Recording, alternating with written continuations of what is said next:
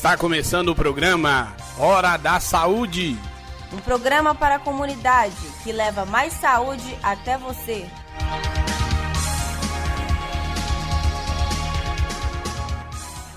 Olá, ouvinte. Meu nome é Raíssa. E eu sou o Vinícius. Nós somos estudantes da Faculdade de Medicina do Mucuri, mais conhecida como FAMUC, que fica na cidade de Teófilo Otoni. No programa de hoje falaremos um pouco sobre a diarreia. A maioria das pessoas já teve algum episódio de diarreia na vida, que se caracteriza por um desequilíbrio no funcionamento normal do intestino. Esse desequilíbrio aumenta o número de vezes que você tem que ir ao banheiro e causa perda da consistência das fezes, que se tornam mais moles e aguadas. Apesar de ser algo comum, muitas vezes reflexo de coisas simples como ingestão de um alimento contaminado ou água suja, é muito importante se atentar a um quadro de diarreia.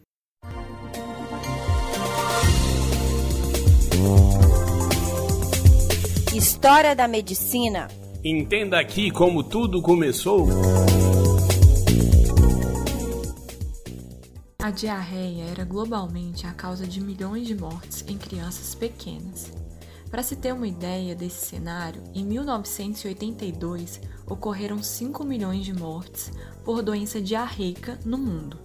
E no Brasil, em 1980, a diarreia ocupava o segundo lugar como causa de mortalidade infantil e representava 24,3% dos óbitos. De acordo com a Organização Mundial da Saúde, a OMS, nas últimas duas décadas ocorreu globalmente expressiva redução na mortalidade por diarreias infecciosas em crianças com idade inferior a 5 anos. As melhorias das condições gerais de vida da população e da disseminação entre profissionais da área da saúde e da própria comunidade dos princípios fundamentais do tratamento da diarreia aguda e da desidratação, ou seja, terapia de reidratação e cuidados com a alimentação, contribuíram muito para a mudança desse cenário. No entanto, doenças que poderiam ser prevenidas continuam sendo responsáveis por mortes de lactentes e pré-escolares.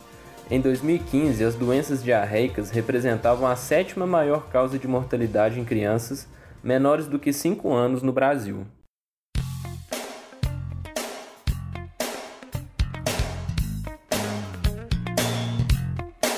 Você sabia? Aqui você encontra dicas de utilidade pública.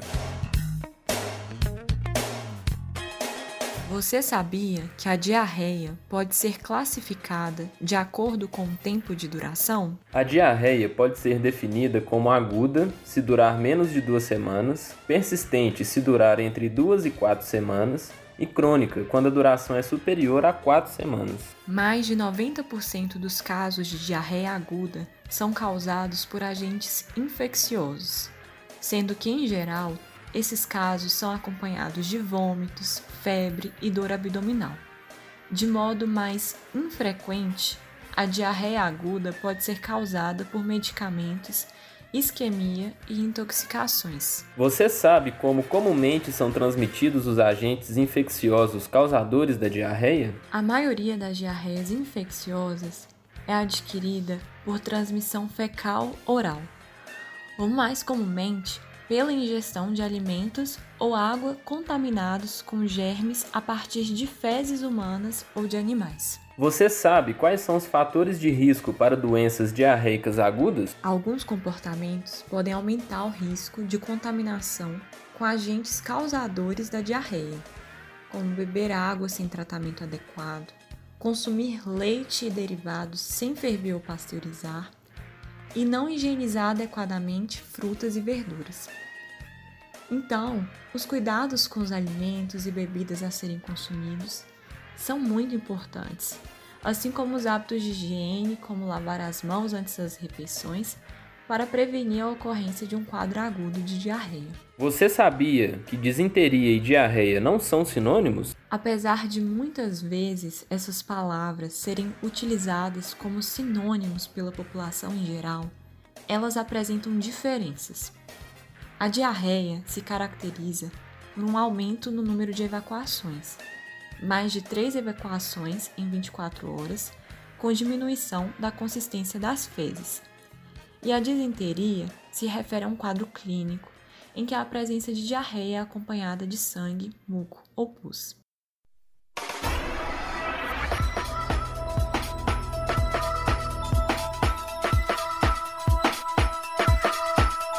Mitos e verdades. Esclareça aqui as suas dúvidas sobre o que acontece na sua comunidade.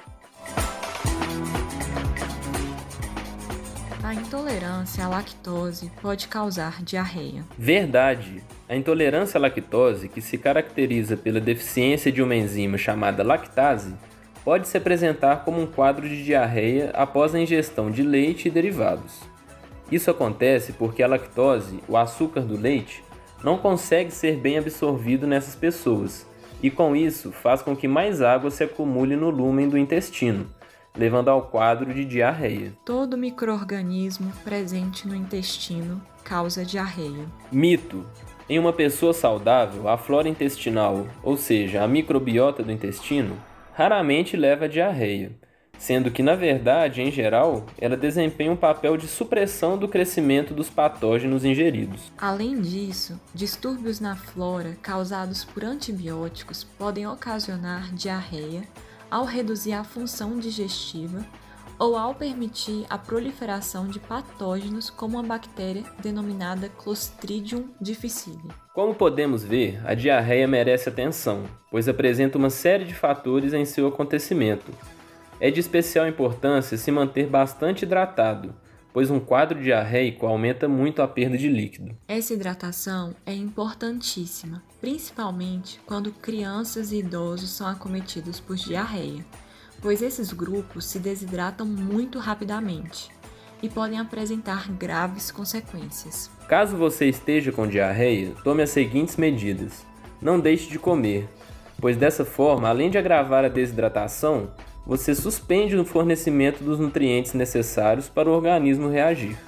Prefira alimentos leves, como arroz, torradas e frutas. Beba muita água e também soro caseiro, pois só a água não repõe a perda de sódio e potássio. Além disso, evite consumir álcool, pois ele causa bastante desidratação. É importante lembrar que a diarreia pode ser um sintoma inicial de outras doenças devendo sempre estar atento, mesmo que ela não esteja muito intensa.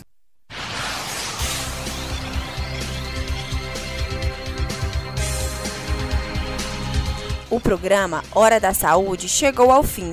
Agradecemos sua companhia e audiência. Se você deseja esclarecer alguma dúvida, entre em contato conosco pelas redes sociais. Organização e produção, alunos, técnicos e professores da Faculdade de Medicina do Mucuri da UFVJM.